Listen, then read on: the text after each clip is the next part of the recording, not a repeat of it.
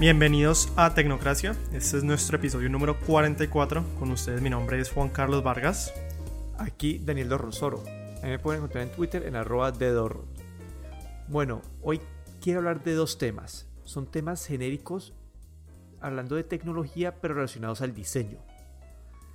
Uno de ellos, quiero hablar del uso de un lápiz o un lapicero en un tablet. Es el primero que quiero abarcar. Y el segundo sería el tamaño de los smartphones. ¿Por qué estos dos temas? Estos son dos temas en donde Steve Jobs tenía su, su filosofía clara y fue y tiene declaraciones públicas en donde habla de, de, estos aspectos de diseño de los productos y pues quería abarcar esos temas con vos para ver qué opinas, qué ha, hecho, qué ha, hecho, qué ha pasado en el mercado y qué se puede esperar para el futuro. Ajá. Eh, es decir, vas a hablar es como de la filosofía de Steve Jobs del diseño y qué ha pasado que ha roto, digamos, esa filosofía Apple como tal. O sea, nos vamos a centrar en Apple. No, no, no solamente Apple, podemos hablar de las otras cosas también. Como que Pero si vamos a hablar de Steve Jobs, es que como yo te he dicho antes, ¿no? Como que a mí me parece que mientras Steve Jobs estaba en Apple, pues el man, pues sí era un genio, sí me parecía que era en ese sentido, no sé de mercadeo, de qué sería, pero pues era la estrategia que él tenía en Apple fue muy buena y yo creo que fue lo que catapultó a Apple a lo que es hoy. Eh, pero de la misma manera que, mm, digamos, Obama fue tan bueno para Estados Unidos y los frutos los tiene Trump, de la misma manera yo creo que Steve Jobs fue muy bueno para Apple y los frutos en este momento los tienen, digamos, el presente, pero que yo siento que lo están deconstruyendo. Eh, y te lo he dicho muchísimas veces, ya el diseño de Apple eh, pues es como careless. Te he mandado incluso documentos en donde analizan cómo qué errores de tipografía, errores de diseño dentro de los teléfonos, errores de diagramación, errores de estilísticos, mejor dicho, errores por todo lado, en hardware, en software, teclados mal hechos, eh, ergonómicamente, bueno, por todo lado. Eh, ya se notan, digamos, cómo los productos ya no esbozan la calidad que garantizaban con Steve Jobs. Em, y pues él, por eso es que creo que tenía ese tipo de opiniones, ¿no? Porque pues él tenía muy claro eh, la importancia del diseño en los productos, eh, no solamente la parte visual, sino el diseño de toda la experiencia del usuario. Pero pues no sé exactamente de qué me querés hablar vos, o sea, en qué casos, porque yo sé que Apple ha rompido o roto, bueno, no sé cuál sea la palabra, en mil casos eh, esa filosofía de Steve Jobs, pero no sé qué casos... créeme que no es. Bueno, ¿en qué casos específicos querés vos hablarme de, de, esto que, que ha hecho Apple? El primero es, a ver, hablemos no solamente Apple, como que yo quiero tomar Apple, pero también en cuestión del mercado. Y empecemos con el primer ejemplo que es Steve Jobs dijo, nadie quiere utilizar un lápiz o un lapicero con un tablet. Eso no lo quiere el ¿Con mercado. Un tablet? ¿Con, un tablet? ¿Con un tablet, dijo? Pues con un iPad. ¿Seguro que era un iPad en un teléfono? Con un iPad.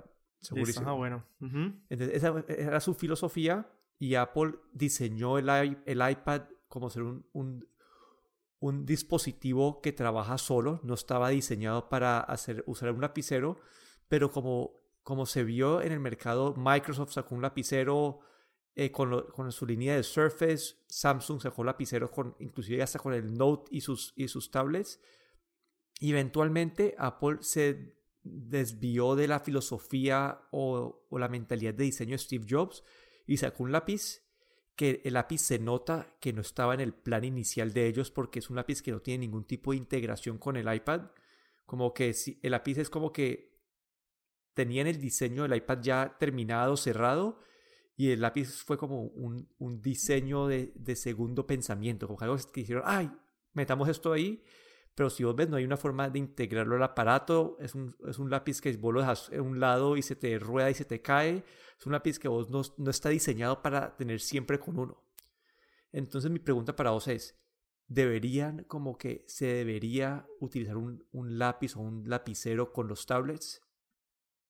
Es que yo creo que ahí tenés que hacer una distinción y, y, es que Steve Jobs cuando dijo que no se debería utilizar un, o que el stylus no, Apple no debería ser el stylus, se hablaba de una época en la que digamos, el método de input en el momento hacia los celulares era el stylus, o sea, vos no podías, lo del touch controls no existía, vos no podías tocar la pantalla para interactuar con ella, no podías hacerlo de gesture controls, no podías hacerlo de, bueno, todo esto que uno ya como que lo da pues por dado, no existía en el momento que Steve Jobs introdujo esa primera semilla, entonces yo creo que no aplica tanto para el día de hoy, sin embargo, Eh, creo que la decisión de Apple de incluir un, un, lápiz pues es netamente como para la parte de precisión.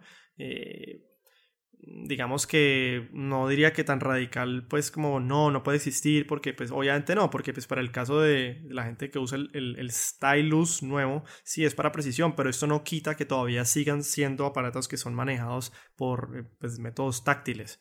Eh, igualmente, si yo me pongo a ver el, el lápiz que, que, hizo Apple y fue una discusión que yo tuve muchísimo tiempo con vos, eh, fue básicamente que lo diseñaron y lo diseñaron mal, como los productos que está diciendo Apple últimamente.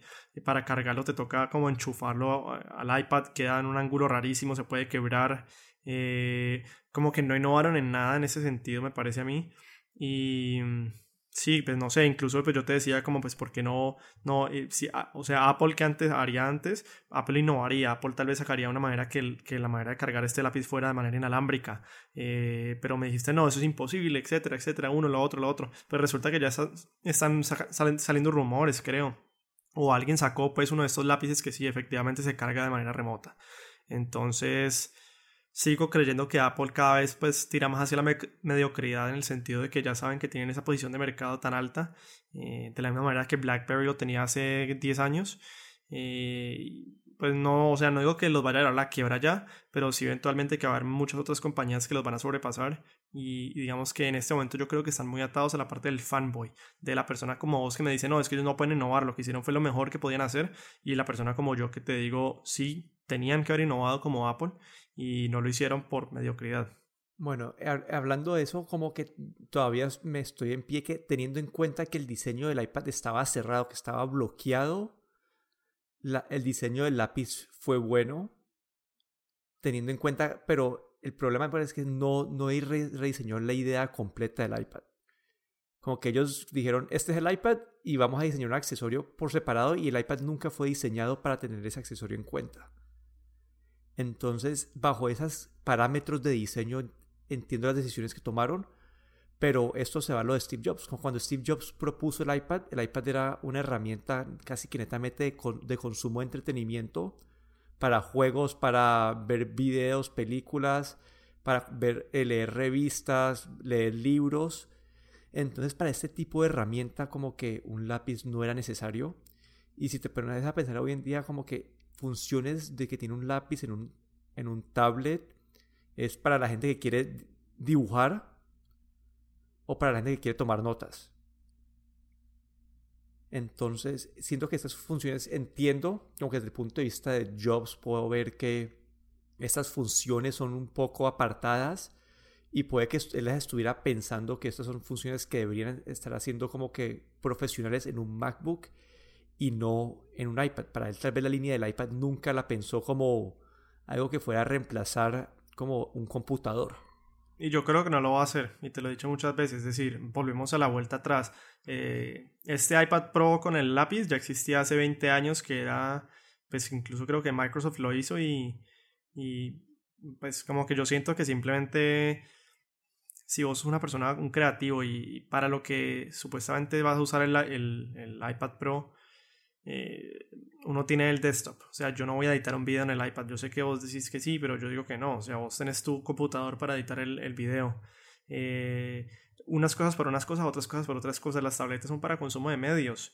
Y está bien que sean para eso. Y pues sí, está el lápiz. Y pues sí, chévere tomar las notas con el lápiz y bonito y todo lo demás. Pero honestamente, pues es más que todo como un afterthought, como eh, un gadget adicional que Apple saca, pues uno pues para ganar más plata, dos para ganar eh, mercado, pues como sacando un nuevo producto diciendo que está innovando, en donde yo pienso que no es así.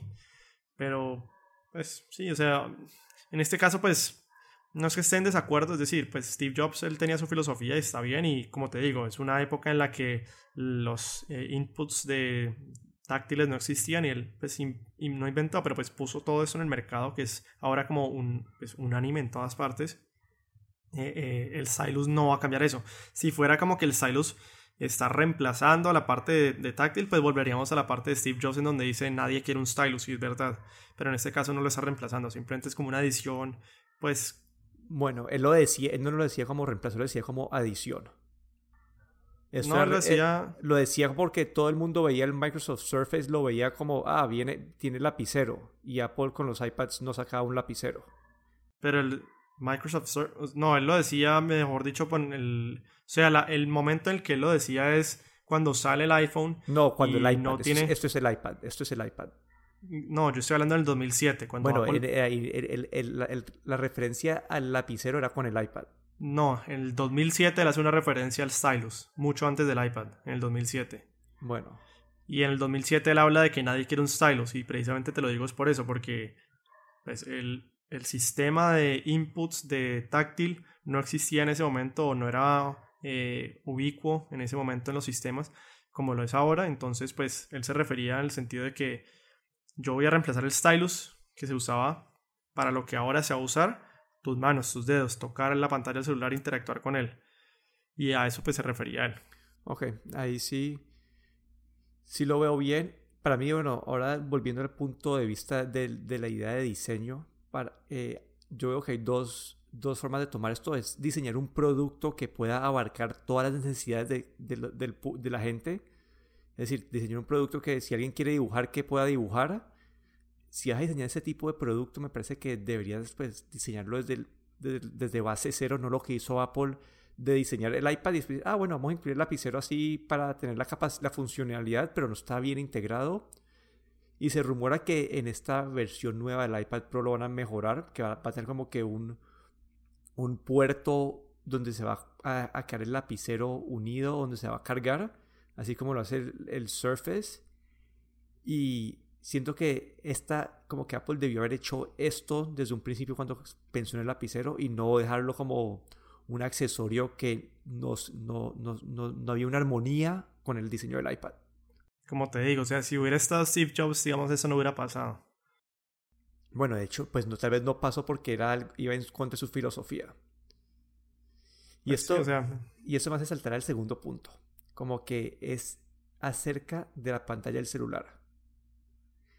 Como que él decía, Steve Jobs decía que la pantalla del celular debe ser como que ergonómicamente tu, tu dedo debe poder llegar a todas las partes de la pantalla y durante su estadía en Apple hasta el iPhone 5, aunque el mercado estaba haciendo pantallas más y más grandes, Apple no sacaba pantallas grandes porque iba en contra de su filosofía de diseño, pero se veía que la gente, la gente se moría por celulares con pantalla grande, la gente lo, quería mucho.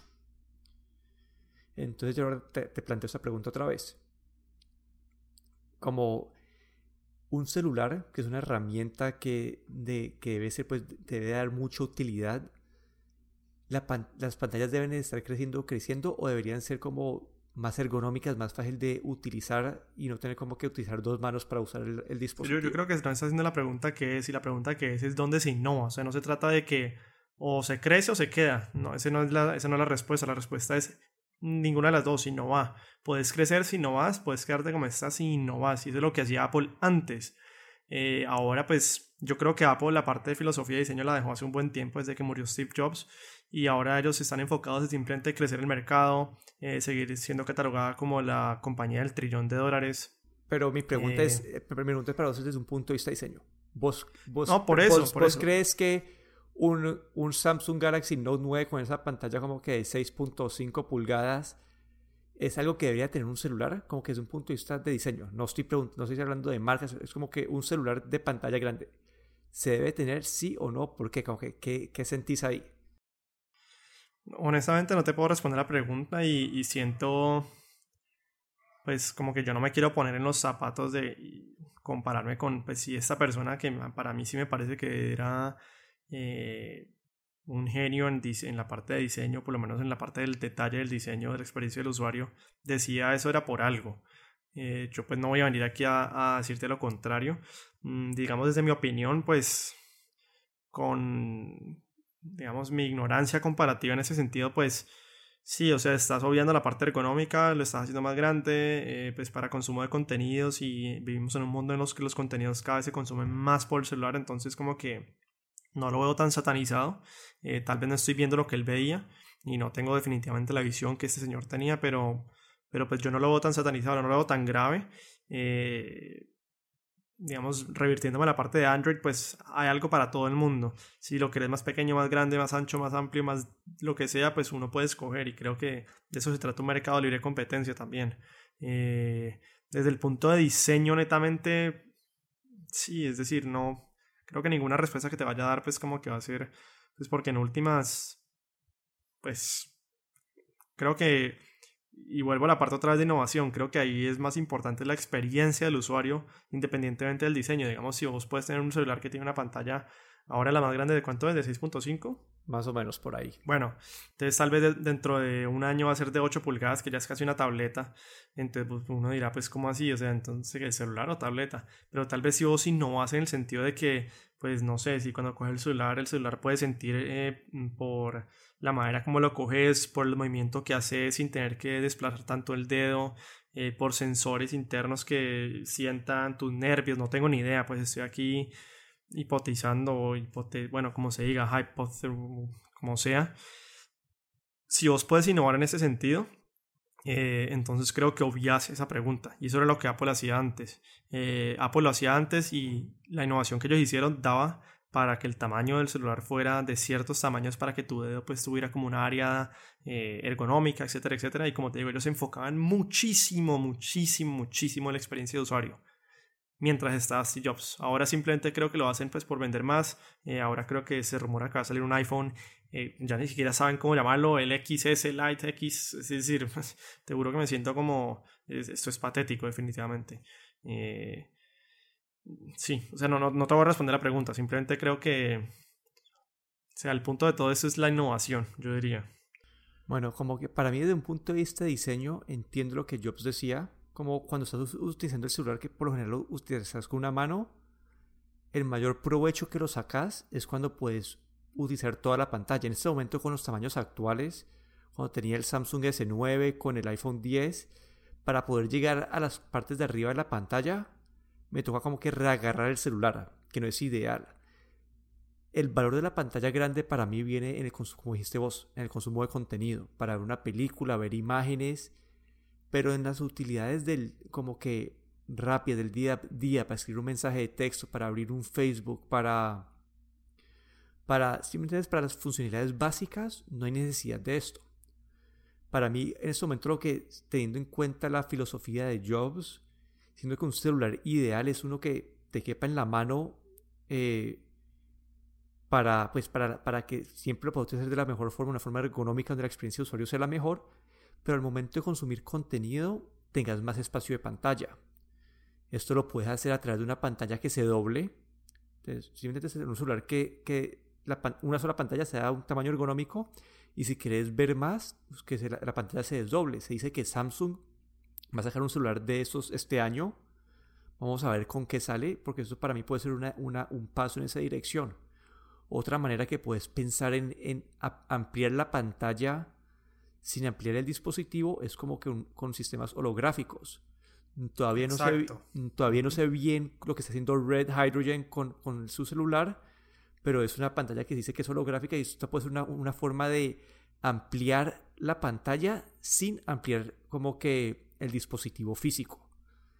Pero en, cuanto a la filosofía de Jobs, como que yo todavía cuando cojo un iPhone 5, como que a mí me encanta ese tamaño, me encanta que puedo usarlo con una mano, puedo alcanzar toda la pantalla, todo como que todo es perfecto, como que en, funcionalidad de, o en, la parte ergonómica.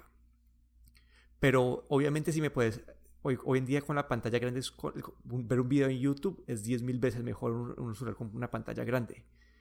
Entonces siento que la dirección que debe buscar el mercado es encontrar una como que una mezcla de esos dos, poder consumir contenido de, con la mejor experiencia posible, pero a la vez que utilizar el celular en sus acciones básicas para lo que está hecho, que es para comunicación, sea a través de mandar un tweet, mandar a escribir por Facebook, un, WhatsApp, que es donde creo que la gente pasa la mayoría de su tiempo, que sea la experiencia, aún, pues que sea la mejor la experiencia.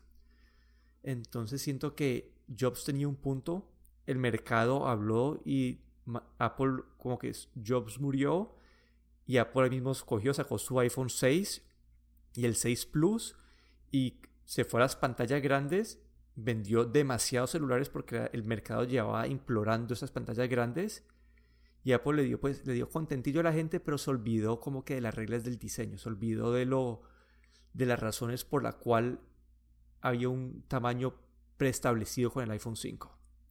Y yo creo que Apple, mira, te acordarás de mí algún día, no sé si va a ser un año, en cinco, en no sé en cuándo, pero le va a pasar lo mismo que le pasó a Sony en, los, en 1980s, cuando eran los reyes con el Walkman, lo mismo que le pasó a BlackBerry. Es decir, Jobs que hizo con Apple, simplificar todo, ponerlo de manera streamlined para el consumidor. Vos lo que he dicho siempre, compras un Apple y es bueno, es de calidad, no tiene problemas, punto. No tengo que escoger, no tengo que pensar nada. Ahora vos ves que el iPhone 5, que el 5S, que el iPhone X, que el XS, que el Lite, que el Pro, que no sé qué, que el iPad chiquito, que el grande, que el mediano, que el Mac Air, que el Pro, que no sé qué, que no sé qué. Y hay, mejor dicho, volvés a lo que tenía Apple antes de que entrara Jobs, que era exactamente igual. Eh, y pues sí, definitivamente eso les está ellos vendiendo y vendiendo y vendiendo. Y claro, ellos quieren esto, eso es lo que quieren en este momento, pero va a llegar un punto en el que van a volver al pasado y, no se van a haber dado cuenta cuándo perdieron esa filosofía que los hizo especiales y los hizo catapultarse a lo que hoy son y se van a volver una compañía más del común. Bueno, yo quería enfocar esta conversación aparte de diseño porque la próxima semana es el evento de Apple y os vas a matar si hablamos de Apple como que dos veces seguidas. Yo, yo les decía, Juan Carlos, enfocémonos en diseño, enfocémonos en el diseño. Y vos hablando de Apple y hablando de Apple, tratando de alejarme de hablar de Apple y vos no, no parabas. Pues mira, así de sencillo. La próxima semana van a salir los iPhones eh, y grabamos. Listo, grabamos de Apple. Pero yo, y estoy seguro que me va a pasar, voy a hacer una crítica muy dura y fuerte a que no vamos a hablar de nada nuevo porque la conferencia va a ser exactamente igual que la hace un año y de la hace dos años. Eh, que a vos te emociona, sí. Desafortunadamente sos un fanboy y no con, un sesgo gigante en ese sentido. Y pues, pues, vamos a ver, es decir, esperemos a la conferencia, pero sí seguro que no van a tener nada nuevo para anunciar y estoy 100% seguro que absolutamente no van a tener nada innovador para anunciar. Bueno, eso es todo por este episodio. Recuerden que nos pueden encontrar en YouTube bajo Tecnoduda, en donde estamos poniendo reseñas de diferentes productos tecnológicos. Aquí me despido, Danilo Rosoro. A mí me pueden encontrar en Twitter en arroba de Dorro. Mi nombre es Juan Carlos Vargas. Este episodio le queremos dar gracias a los productos de Crima. Daniel, yo creo que los has probado, te han gustado mucho. Ay, Dios mío. ¿No te han gustado? ¿Estamos, estamos sponsored por, por Crima hoy? Estamos sponsored, no, ¿cómo así? Es una opinión personal de los productos. Somos un estamos sponsored por Crima. No, pues a mí no, a mí no me han pagado, es decir, yo estoy diciendo la opinión, a mí no me han pagado pues por decir esto. Simplemente lo digo es que les mandamos un saludo especial a estos productos, simplemente, que son de buena calidad. Si nos están escuchando, son productos de queso veganos. Em, pues sí, eso no tiene que ver nada con tecnología, simplemente es como los comí hace 5 minutos y fueron muy ricos y quería ver Daniel qué opinaba de esto. Nada, no, no opinaba ah, nada. No, ahorita, ahorita no comento. Está bien. Bueno, muchas gracias a todos.